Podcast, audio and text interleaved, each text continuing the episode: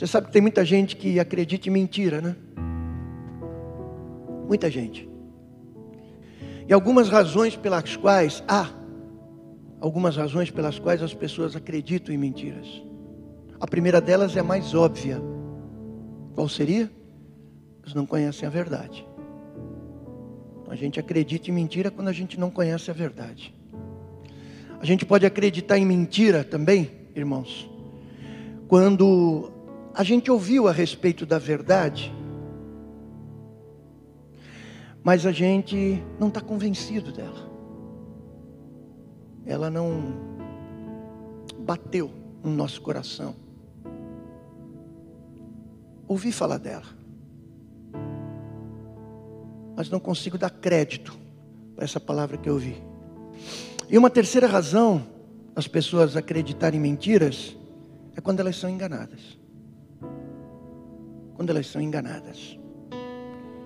Ou por pessoas, ou na dimensão espiritual, pelo próprio inimigo das nossas vidas.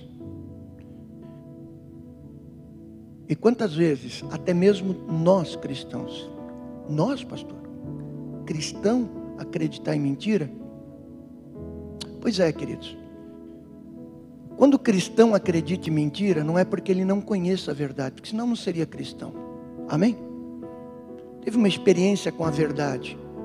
Teve uma experiência com Jesus, que é o caminho à verdade e à vida. Mas o cristão, mesmo cristão, ele pode acreditar em mentira quando a verdade que ele conhece não é acolhida no coração dele. Ele prefere então dar ouvidos para vozes estranhas. O que eu estou dizendo não é incomum, queridos.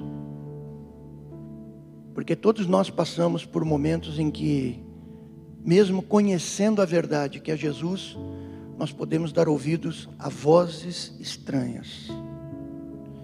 Temos vários exemplos na palavra de Deus.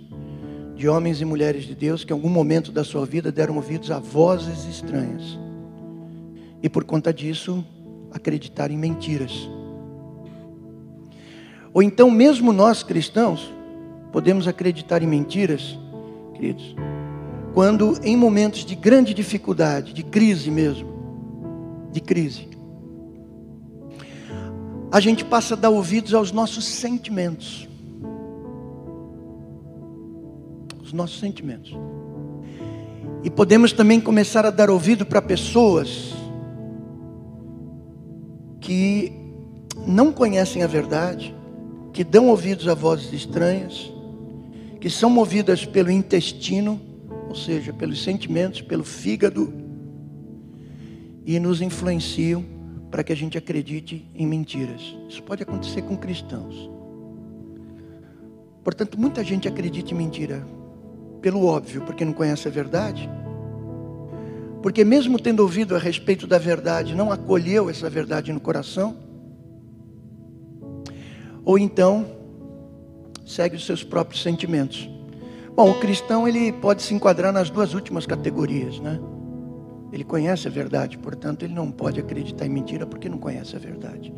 Mas ele pode acreditar em mentira porque ele dá ouvido a vozes estranhas ou de pessoas ou de Satanás. Ou então, ele pode acreditar em mentira porque ele dá um atendimento para o sentimento. E sentimento, sobretudo em momentos de crise. Mas, irmãos, quando eu falo essas coisas para os irmãos, eu me incluo nelas. Porque em alguns momentos eu já dei ouvidos a vozes estranhas e já fui movido pelo fígado, pelos sentimentos. E é nesses momentos, queridos, que não que a verdade seja relativizada, mas que a gente não vive essa verdade na sua plenitude. Nesses momentos. Mas há uma verdade bíblica, queridos, não é motivacional apenas. Ela é sim, mas não é apenas. E que eu gostaria de trazer essa curta mensagem para os irmãos essa manhã antes da ceia do Senhor. Você não está sozinho. Curva a tua cabeça, fecha teus olhos. Obrigado, meu Deus, pela tua palavra que é espírito e vida. Senhor, impede, impede com que eu fale pelo meu pela minha própria razão, pelo meu próprio eu, mas que eu fale conforme a tua palavra, Senhor. Palavra que julga não só aqueles que escutam, mas aquele que prega também. Eu te peço, Jesus, em teu santo nome, mais do que pela tua misericórdia, pela tua graça, que confere a cada um de nós aquilo que nós não merecemos. Por isso nós oramos confiados em Cristo Jesus. Amém. Pode se assentar, meu amado, em nome de Jesus. Obrigado, banda, obrigado. Marcelo, se puder permanecer, graças a Deus. Vocês vão ficar aí hoje? Que bom, legal. Beleza. Diga comigo, eu? Ah, meu irmão, bota, bota gás nisso aí. Eu não estou sozinho. Novamente, tudo junto agora. Eu não estou sozinho. Pois é. Mas veja uma afirmação do Senhor Jesus Cristo. E ele estava junto com seus discípulos nesse momento. Capítulo 16 do Evangelho de João, o verso de número 32. Aproxima-se a hora e já chegou, quando vocês serão espalhados, cada um para a sua casa. Vocês me deixarão sozinho. Mas eu não estou sozinho, pois meu Pai está comigo. Amém, irmãos? Então veja que Jesus mesmo sendo a verdade, estava vivendo a sua natureza perfeitamente humana, falando essas palavras para os seus discípulos. E ele diz, nesse momento, que apesar de ter sido abandonado pelos seus mais próximos, ele não estaria sozinho. Então ele conhecia a verdade. Em segundo lugar, Jesus não dava ouvido a vozes estranhas, nem a oportunidade para que o fígado pudesse calar mais alto. E mesmo que os discípulos o abandonassem, ele tinha acolhido a palavra no seu coração. Quando diz: Eu não estou sozinho, meu Pai está comigo. Amém? Essa é a diferença, então, queridos, de pessoas que acreditam em mentiras e de pessoas que creem na verdade do Senhor. Mas amados, vamos colocar o pezinho no chão aqui juntos? Vamos. Sem trafegarmos aí numa zona, ou numa dimensão, ou numa altura, que não diz respeito à realidade, tantas vezes no nosso dia a dia, como eu disse aqui. Quantas vezes a gente se sente sozinhos? Como se ninguém se importasse com a nossa vida, ou que ninguém estivesse conosco. Quem aqui nunca passou por esse tipo de sentimento ou de percepção? Que ninguém se importa com você, ou que você está absolutamente sozinho, ninguém está junto de você. Mas eu quero dizer aqui, queridos, para envergonhar as convicções íntimas que muitas vezes tomam conta da gente, e para envergonhar Satanás também, que isso é uma grande mentira. Uma grande mentira. Você nunca está sozinho e você sempre vai ter pessoas para caminhar com você. Sempre, sempre. Pode não ser muitas, mas você vai ter pessoas que querem caminhar com você sem sombra de dúvida.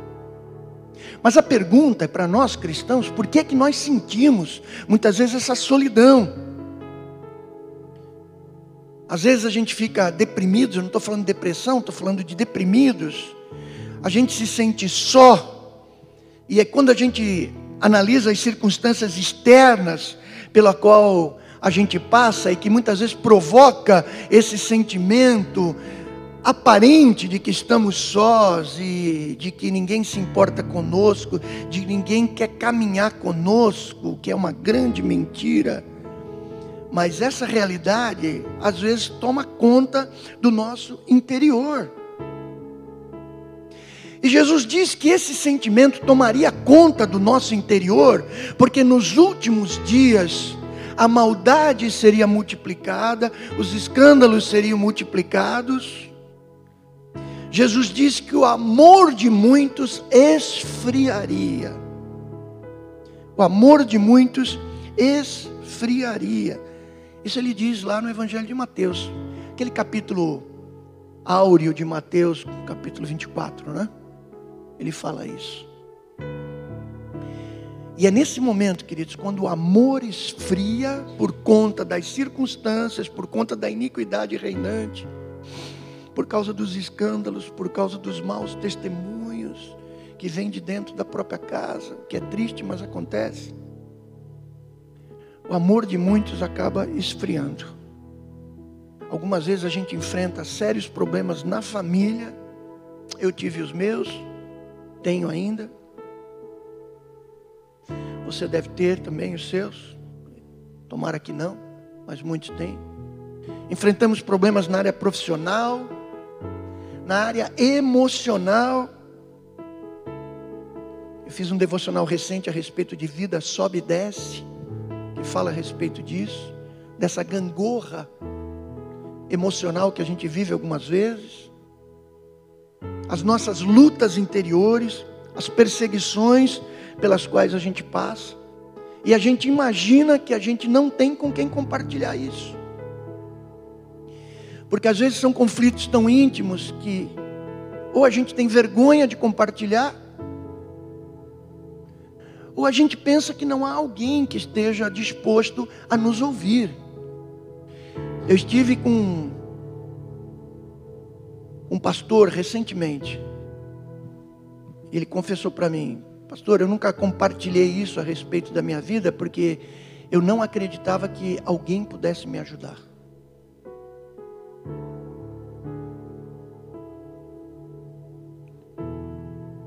Você pode se espantar porque é um pastor falando desse tipo de coisa, o que é mais grave ainda, né? Mas existem irmãos em Cristo, irmãos em Cristo, que não compartilham, às vezes por vergonha de compartilhar suas seus conflitos mais íntimos, ou então porque acreditam mesmo, apesar de conhecerem a verdade, mas na hora de ir para a prática, a Bíblia diz: confessai os vossos pecados uns aos outros, chorai com os que choram, consola com as consolações com as quais você foi consolado. A gente não consegue pôr isso em prática, apesar de a gente acreditar nisso. A gente, apesar de a gente ver isso na palavra de Deus sendo recomendado. E a pessoa sinceramente não acredita que alguém possa ajudá-lo. Ou que alguém queira caminhar junto, ou que alguém possa suportar esse, esse fardo junto com ela, dividir esse fardo junto com ela. Jesus diz: Tomai sobre vós o meu jugo, e aprendei de mim, que sou manso e humilde de coração é trocar o meu jugo pelo jugo de Jesus. E ele diz: o meu jugo é suave, meu fardo é leve. Mas a gente continua carregando um fardo pesado muitas vezes. Porque a gente acredita em algumas mentiras, crente acreditando em mentira. Eu não estou apontando o dedo para ninguém, não. Estou falando de nós todos, como, de maneira geral. Apesar da gente conhecer a verdade, conhecer Jesus, ter uma experiência com o Espírito Santo de Deus, na hora de colocar os pés no chão da vida, a gente não consegue. Aí a Bíblia se torna uma teoria para a gente. Ela se torna uma verdade perfeita, mas não execuível. Não possível para cada um de nós. E todos esses problemas que a gente enfrenta, queridos, nos dá uma vontade terrível de fazer um pedido de socorro. E muitas vezes a gente não consegue fazer isso. Quando eu leio em Hebreus, capítulo 13, 5 a 6, eu me confronto com a verdade de Deus, com a verdade bíblica. Hebreus capítulo 13, os versos 5 e 6, veja o que nós lemos. Conservem-se livres do amor ao dinheiro e contentem-se com o que vocês têm, porque Deus mesmo disse: Nunca o deixarei, nunca o abandonarei. Você pode repetir as palavras de Deus para você mesmo? Para você mesmo? Vamos juntos? Nunca o deixarei, nunca o abandonarei. Olha para mim. Você prefere acreditar nos teus, no teu fígado, nos teus sentimentos, na tua gangorra emocional, ou você prefere acreditar numa palavra que a Bíblia diz que passarão os céus e a terra e essa palavra não vai passar? Em quem você prefere crer? Amado, é fácil responder na Bíblia, mas no dia a dia, em quem você tem preferido crer? Se Deus diz: Eu nunca te deixarei, eu nunca te abandonarei. É muito sério, queridos, essa questão. Quando nós, mesmo como crentes, preferimos acreditar em mentiras e precisamos ser confrontados com isso. Diga bem forte comigo: O Senhor é quem me ajuda e eu não tenho medo. Que mal pode alguém me fazer? Feche os teus olhos, introjeta isso agora e repete comigo para você mesmo: O Senhor é quem me ajuda e eu não tenho medo. Que mal pode alguém me fazer? Amados, a Bíblia diz que Ele está presente em todas as situações da nossa vida. Diga comigo, todas. Deus não se esconde do teu cotidiano. Você pode querer se esconder dele, mas ele não se omite. Deus se importa com você. Ele não foge da raia. Ele não te abandona, ele está ali, junto, lado a lado. Porque ele prometeu e ele tem compromisso com a palavra dele. Sendo você fiel ou não, ele está ali. É o que a palavra de Deus diz através da boca dele. Esse texto diz que nada pode te derrubar. Quando ele está na tua presença, quando ele está junto, quando você está na presença dele, ele está junto contigo. Amém, querido. Então são verdades que a Bíblia traz nessas passagens nas quais a gente pode reafirmar não apenas que eu creio na verdade bíblica, mas que ela está encharcada no meu coração. E quando o fígado começar a querer falar, quando eu subir na gangorra dos sentimentos, eu posso ter certeza que essa palavra vai me segurar. São várias palavras. Em Deuteronômio capítulo 31, verso 6, nós lemos algo semelhante. Sejam fortes e corajosos não tenham medo nem fiquem apavorados por causa delas, pois o Senhor, o seu Deus, vai com vocês, nunca os deixará, nunca os desamparará. Amém. Promessas do Senhor para a nossa vida. Olhe para mim. Deus nunca vai te abandonar, queridos. Nunca vai fazer isso. A Bíblia diz que Ele vai estar com você por onde quer que você vai andar. Você conhece a passagem de Josué, você sabe de cor essa passagem, mas os, os textos que a gente lê de cor é que são aqueles que a gente deveria guardar mais. Talvez Josué capítulo 1, verso 9, você sabe de cor. Ele diz: Seja forte e corajoso, não fique, eh, não, não se apavore, nem desanime. Mas veja que ele promete logo em seguida: Pois o Senhor, o seu Deus, estará com você por onde você andar. Você pode aplaudir o nome do Senhor? Promessa de Deus a Josué.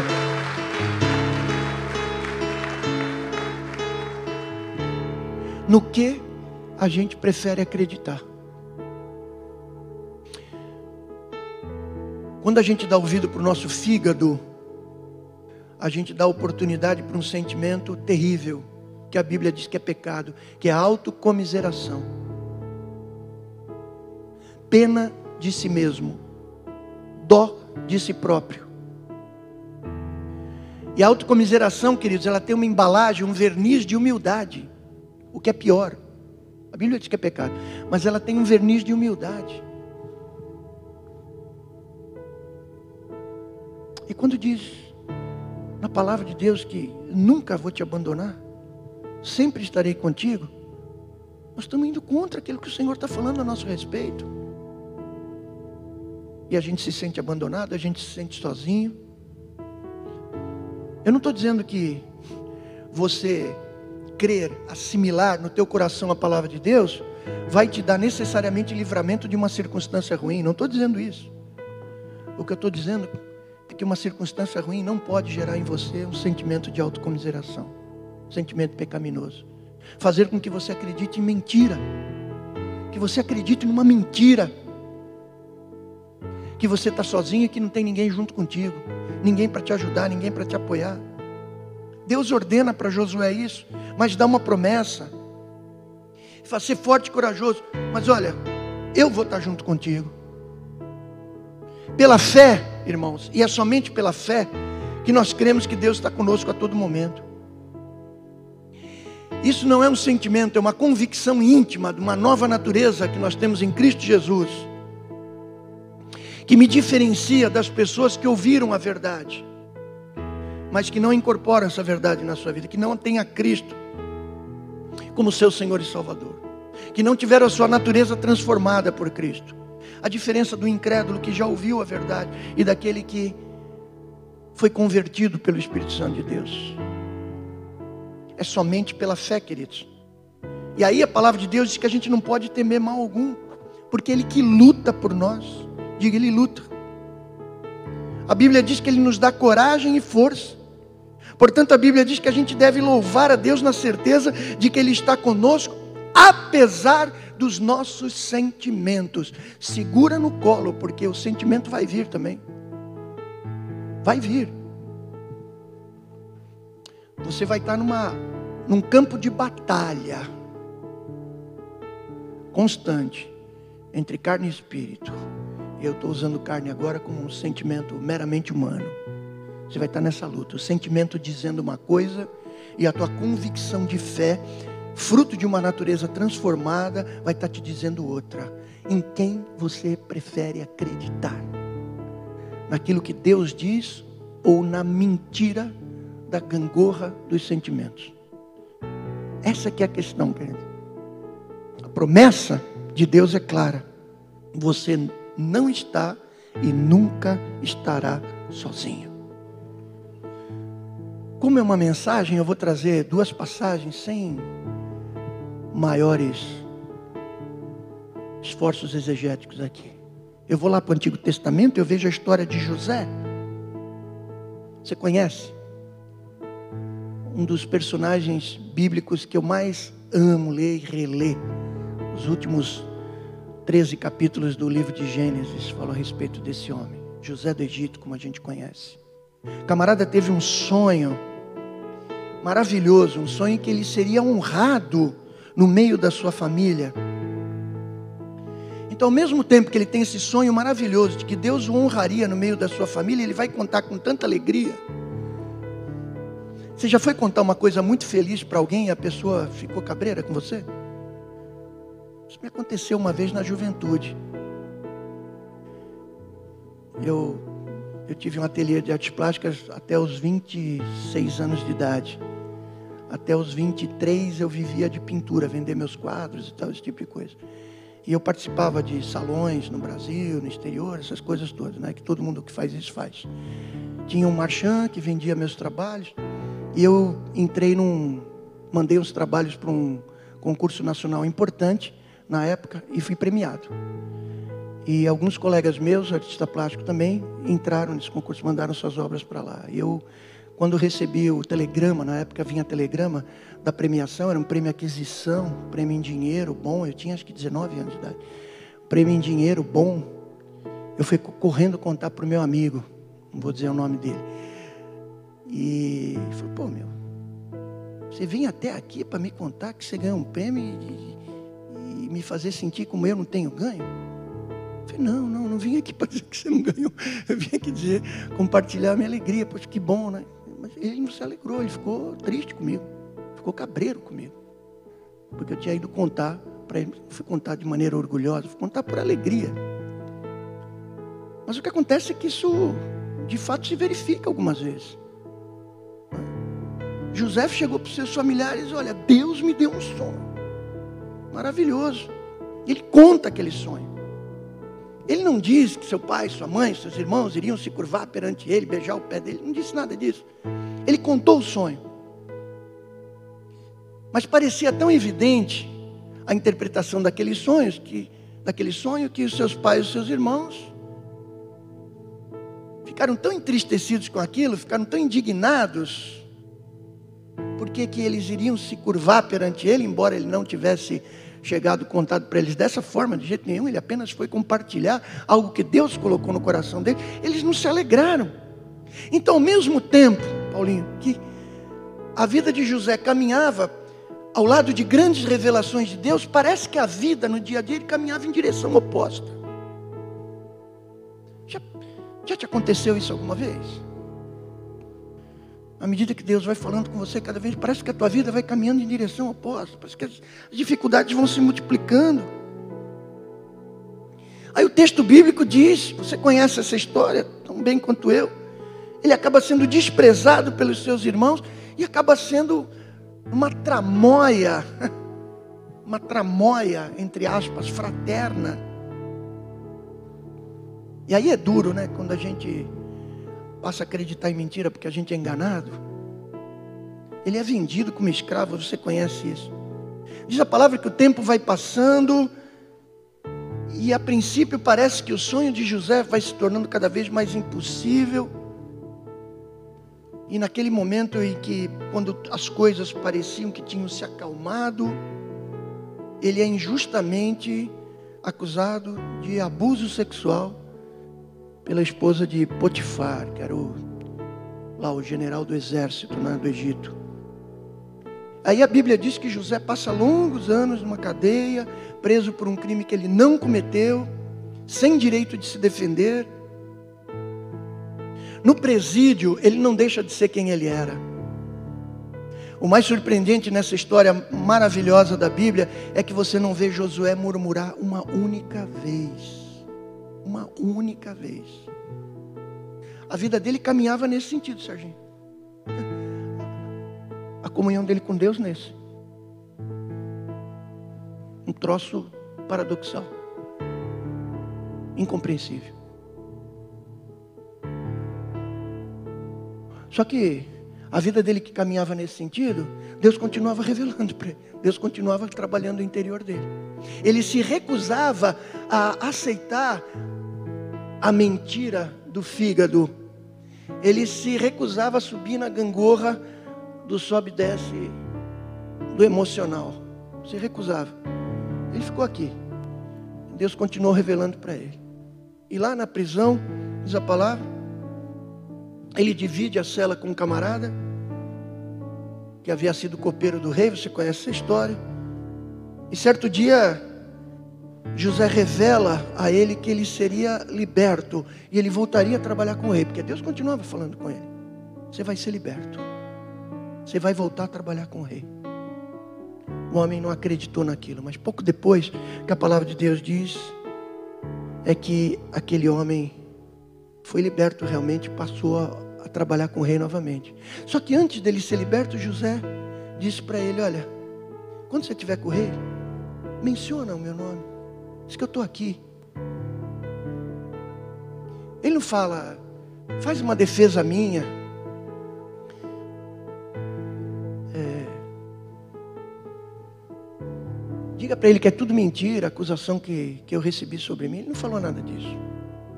Ele confiava em Deus. Amém, amados? Amém, amados? Amém, amados? Ele confiava que Deus era com ele. Amém, amados?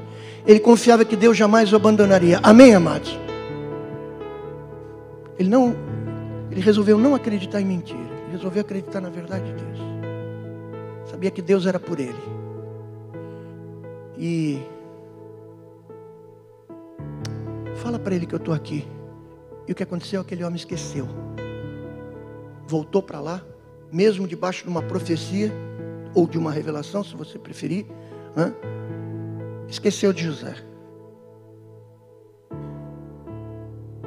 Aí a gente se pergunta, algumas vezes, por que, que os filhos de Deus passam por tanto sofrimento. Ontem eu estava com a Anica em casa, a gente estava batendo um papo à tarde, e eu estava pensando em algumas pessoas. Não vem ao caso agora, irmãos, porque seria impróprio nominar. Eu confesso, irmãos, confesso, confesso, confesso, absolutamente sincero nisso. Eu me pergunto por que, que determinadas pessoas sofrem tanto? Por quê? Eu vejo diferença, sabe? Brutal nisso. Todos sofrem. Claro, a vida humana não é fácil, é um desafio. Mas tem umas pessoas, irmãos, pessoas boas, irmãos, pessoas que não plantaram para colher isso, que tem uma vida de sofrimento, queridos, que não é fácil. E você se pergunta como é que aguenta? Como é que aguenta? Por que, que essas pessoas enfrentam tanta luta? Solidão, às vezes durante a vida. Se são pessoas boas, pessoas que querem agradar a Deus. Porque tantas vezes algumas pessoas são ignoradas justamente quando precisam mais da ajuda dos outros? Nós estamos conversando a respeito disso em casa.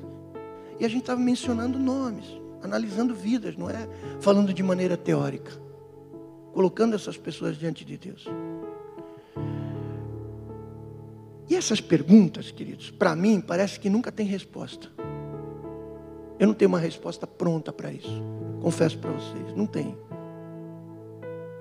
Mas quando eu voltei a ler sobre a vida de José, ontem e durante essa madrugada, início da madrugada e depois a partir das cinco, voltando ali nessa história de José, que a gente sabe praticamente de cor, né?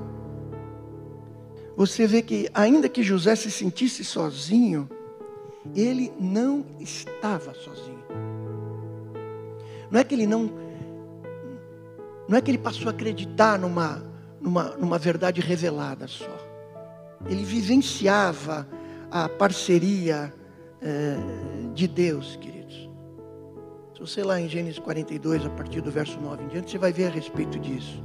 E Deus, no momento certo, diz a palavra, honra a vida de José e faz dele o maior líder da época, o governador de todo o Egito. Então, ao mesmo tempo que a vida parecia em um sentido, a vida espiritual dele ia em outro. Mas chega um momento, queridos, que Deus faz a conexão. Deus dá o sentido. E Deus honra aqueles que creem no seu nome. Amém? Ele faz ver claramente a presença dele na nossa vida. Então talvez a gente, ou você que está ouvindo isso que eu estou falando aqui, pode imaginar que você nunca vai ver esses milagres de Deus na tua vida. Talvez você sinta sozinho no dia de hoje, ou talvez imaginando que você não pode compartilhar com alguém, porque você está acreditando que ninguém de fato possa te ajudar. Em alguns momentos até questionando se Deus, na vastidão dessa humanidade, se importa com você, individualmente. Será que Ele tem sensibilidade com a minha pessoa, de fato? Você pode até questionar isso. O que a Bíblia afirma é que você não está sozinho. Ele está ao teu lado e ele jamais vai te abandonar. É isso que a verdade bíblica afirma, queridos. A Bíblia diz que você pode falar com ele que Ele é o próprio Deus, que Ele colocou no teu coração o Espírito Santo de Deus e que esse Espírito é que vai testificar que Ele é a verdade e que Ele está contigo. Então eu não posso agir como os demais.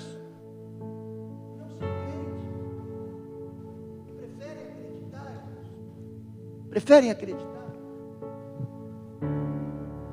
Que apesar de eu saber a verdade, aquilo não desce para o meu coração eu não me encho de convicção de fé. Ou então, que aquilo que algumas pessoas falam pode ser realmente verdade.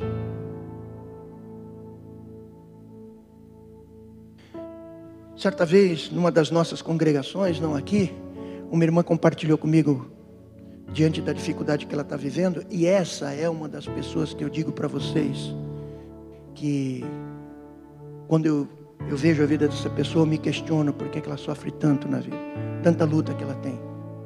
Mas ela está firme no Senhor, amém? E alguém de fora diz para ela: o teu problema é a igreja, você tem que mudar de igreja. Quando você mudar de igreja, a tua vida vai avançar. E aí eu disse para ela, como eu diria para qualquer um, queridos, essa liberdade é que você tem. Pode fazer o que você quiser. Você pertence a Cristo, isso é importante. Agora o que eu quero te dizer é que isso que essa pessoa está falando é mentira. Ela está mentindo para você.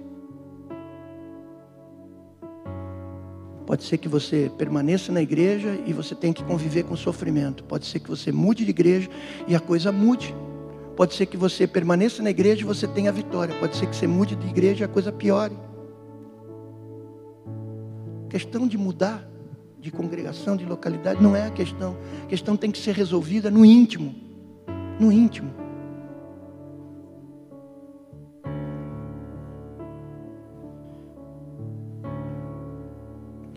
É a certeza de que o Espírito Santo está em nós e que vai consolar os nossos corações. Amém, amados?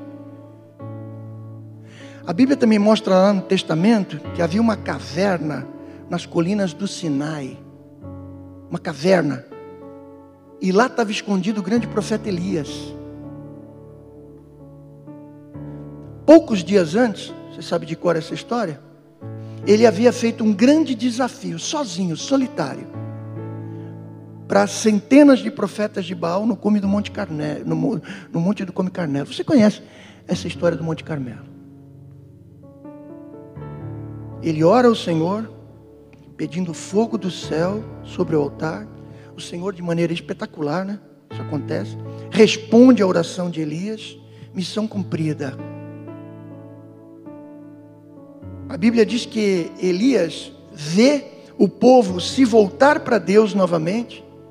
Elias ora ao Senhor e três anos e meio que não chovia, passa a chover na, na, naquele naquele cenário de uma seca terrível.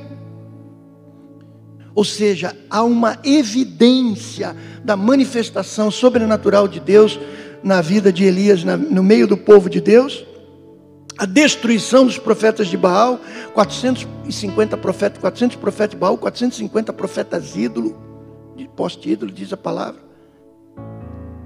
trouxe então essa compreensão para o povo de Israel de purificação e de esperança. Diga comigo: purificação e esperança.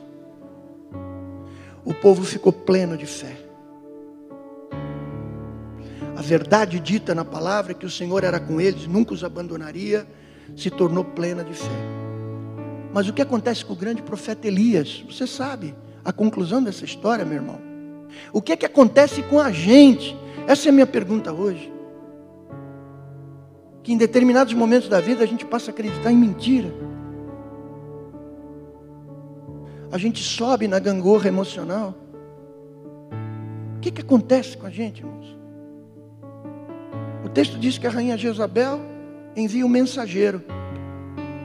Mensageiro de Jezabel. Uma idólatra possessa que acaba sendo destroçada, comida pelos cães e o seu sangue lambido por eles. No final de tudo isso. Ela envia o um mensageiro no dia seguinte. E diz que assim como ele fez com os profetas dela, faria com ele. O profeta tremeu. O profeta entrou em depressão.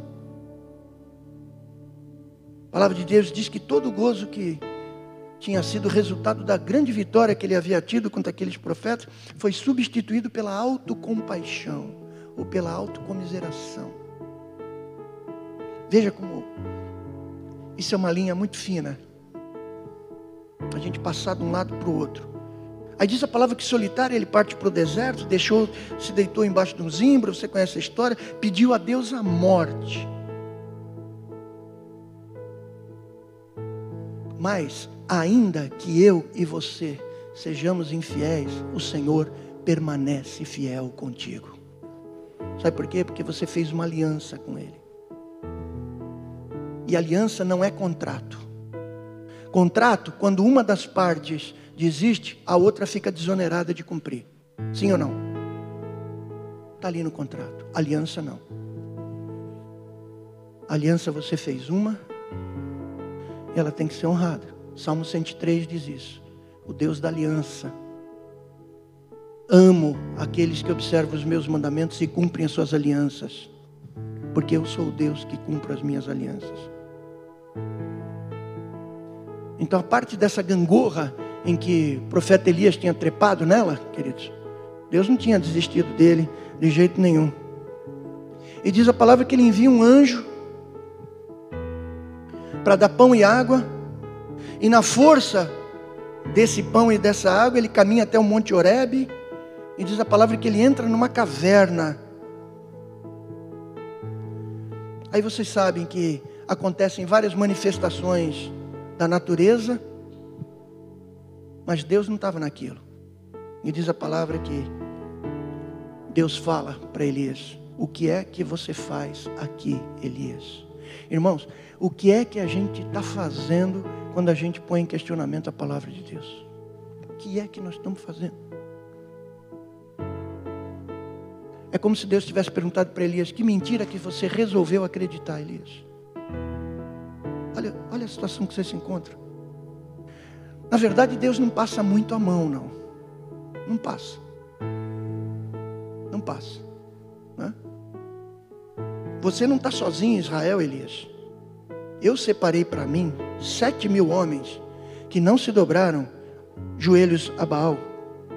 Estão ao seu lado volte, ainda há muito a fazer. Você pode dizer glória a Deus. Deus está falando para ele: Eu não desisti de Elias. Mas não só eu. Você tem uma galera que está contigo. Você tem irmãos fiéis. Ainda que você possa julgar que não. Ainda que você está dando uma de coitadinho aí. Né? Eu acabei de te dar uma grande vitória e você passa a acreditar no mensageiro de Satanás? Como é que é isso? O que, que você está fazendo?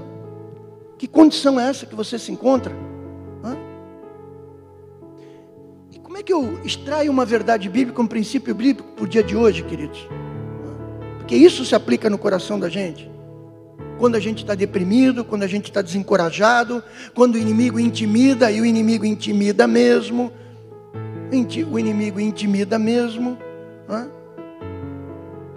É nesse momento que o Senhor diz para a gente: olha, você não está sozinho, eu estou contigo, e não só eu estou contigo, mas você tem irmãos fiéis com quem você pode compartilhar, com quem você pode contar. Amém, amados? Amém, amados? Amém, amados?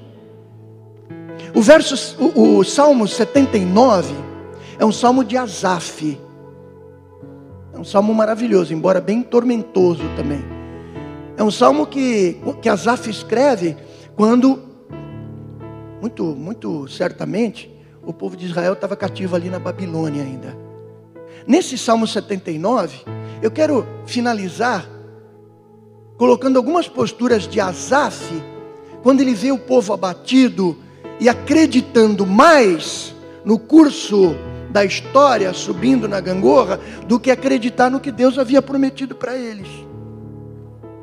Se você está com a sua Bíblia aí, Salmo, Salmo 79, veja o que diz o verso 2. Verso 2: Deram os cadáveres dos teus servos às aves do céu por alimento, a carne dos teus fiéis aos animais selvagens. Olha o que ele diz, preste atenção. O, o, o, o verso parece terrível, mas ele chama o povo de Deus de teus servos. No segundo lugar, ele chama de teus fiéis. Diga, teus servos, teus fiéis. Olhe para mim aqui. Ainda que o inimigo venha com tudo para cima de ti, você é servo do Senhor e você é fiel ao Senhor.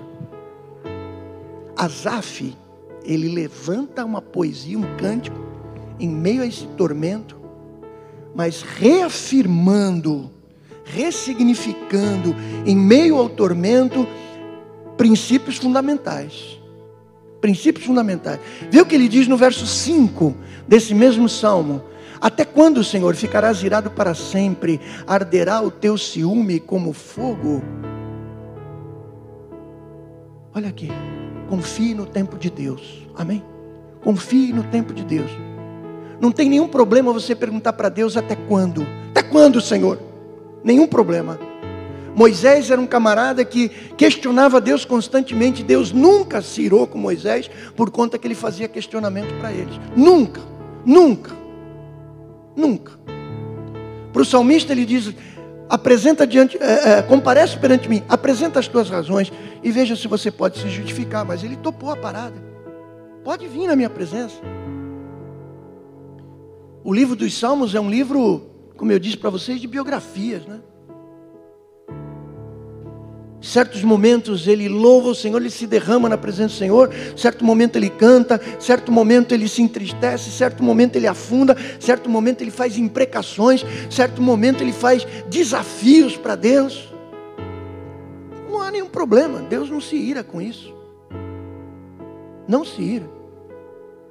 E Asaf diz em primeiro lugar: clame ao Senhor. Diga comigo, clame ao Senhor. Em segundo lugar, nesse verso, ele diz: confie no tempo de Deus, de confie no tempo de Deus. Isaías 64, verso 4 diz que Deus trabalha para aqueles que nele esperam. Diga glória a Deus. Os versos 6 e 7 desse salmo, eu vou terminar com ele. Veja que ele diz: Derrama a tua ira sobre as nações que não te reconhecem, sobre os reinos que não invocam o teu nome. Verso 7: Pois devoraram Jacó, deixando em ruínas a sua terra. Ele, sabe o que ele está falando aí? Que a gente tem que se lembrar da justiça de Deus. Não fazer justiça com as próprias mãos. Quando Paulo escreve a Timóteo na sua segunda carta, capítulo 4, verso 8, ele diz: Deus é justo e julgará a todos com perfeição. Irmãos, Deus vai julgar. Ninguém vai escapar disso. Diga, eu quero lembrar da justiça de Deus. Veja o que diz o verso 13, nesse mesmo salmo, estou correndo um pouquinho aqui. Então nós, o teu povo, as ovelhas das tuas pastagens, para sempre te louvaremos, de geração em geração cantaremos os teus louvores. Em meio à luta, irmãos, diga assim: louve a Deus. Eu preguei domingo passado: o Senhor é o teu pastor, irmãos, nada vai te faltar. Amém, queridos? Em Romanos capítulo 8, verso 32, você sabe de cor. Aquele que não poupou o seu próprio filho, mas o entregou por todos nós, como não nos dará juntamente com ele de graça todas as coisas? Meu irmão, quantos têm convicção da sua salvação aqui? Levanta a sua mão, permaneça com a sua mão em pé. Sabe por que você pode levantar a mão hoje? Sabe por quê? Porque Deus amou e deu seu filho. Jesus amou e foi para a cruz. Morreu por você. Isso não é uma realidade distante, não, é presente. Nós vamos comemorar, celebrar, levantar um memorial, fica com a mão levantada. Na ceia do Senhor agora. Isso não é um ritual apenas. Isso não é uma liturgia da igreja apenas. É um memorial, é uma ativação da nossa memória, não apenas mental, mas espiritual, de alguém que nos amou e morreu por nós. Se ele não poupou seu próprio filho, meu irmão, escuta. Por que, que eu vou acreditar numa mentira e não crer que Ele vai me dar tudo aquilo que é necessário, de graça, todas essas coisas? Você pode aplaudir o nome do Senhor, amado? É isso que a Bíblia afirma. É isso. É isso. O que Asaf está afirmando aqui. Vamos para o verso 9. O que, que ele diz agora? O verso 9 no meio de um baita de um exílio. Ajuda-nos, ó Deus, nosso Salvador, para a glória do teu nome, livra-nos e perdoa os nossos pecados por amor do teu nome. Ajuda-nos, Senhor, não porque a gente é bonzinho, ajuda-nos, Senhor, não apenas para que a gente se livre do mal, ajuda-nos para a glória do teu nome. Faça tudo para a glória do Senhor, amém, amados? Tudo para a glória do Senhor. A pergunta é: como é que a gente pode glorificar Deus na nossa vida? Em meio ao sofrimento.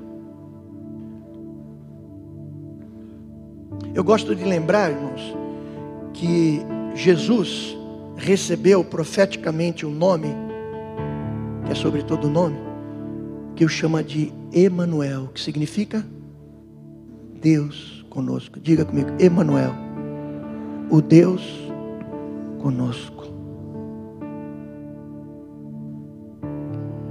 Jesus disse lá atrás: Vocês me deixarão só, contudo não estou só, porque o Pai está comigo.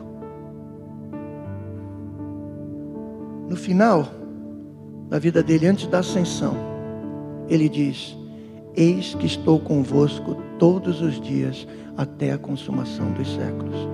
Mateus capítulo 20, verso 28. Nós podemos deixar a Jesus, mas Ele nunca nos deixará. Irmãos, definitivamente, definitivamente, vamos parar de acreditar em mentira. Eu não vou dar nenhum comando para você, que seria ridículo, dizer pare de sofrer, é, porque sofrer não é legal. Porque sofrimento a gente não escolhe muitas vezes, né? Muitas vezes. Às vezes sim, mas às vezes não. A maioria das vezes não. As circunstâncias vêm. Mas a gente pode escolher sim. Naquilo que a gente acredita. Eu quero terminar com Isaías 41, verso 10. Por isso não tema. Estou com você. Não tenha medo. Sou o seu Deus. Eu o fortalecerei, o ajudarei e o segurarei com a minha mão direita vitoriosa. Levanta, nós vamos ler esse verso todos juntos, amados, em voz bem alta. Levanta, levanta, levanta. Olhe para a tela, olhe para a tela, olhe para a tela. Bem forte, queridos, juntos. Por isso, não tema, pois estou com você. Não tenha medo, pois sou o seu Deus. Eu o fortalecerei e o ajudarei e o segurarei com a minha mão direita vitoriosa. Aplaudo o nome do Senhor. Essa é a verdade que nós temos que crer, amados. Em nome de Jesus. Em nome de Jesus.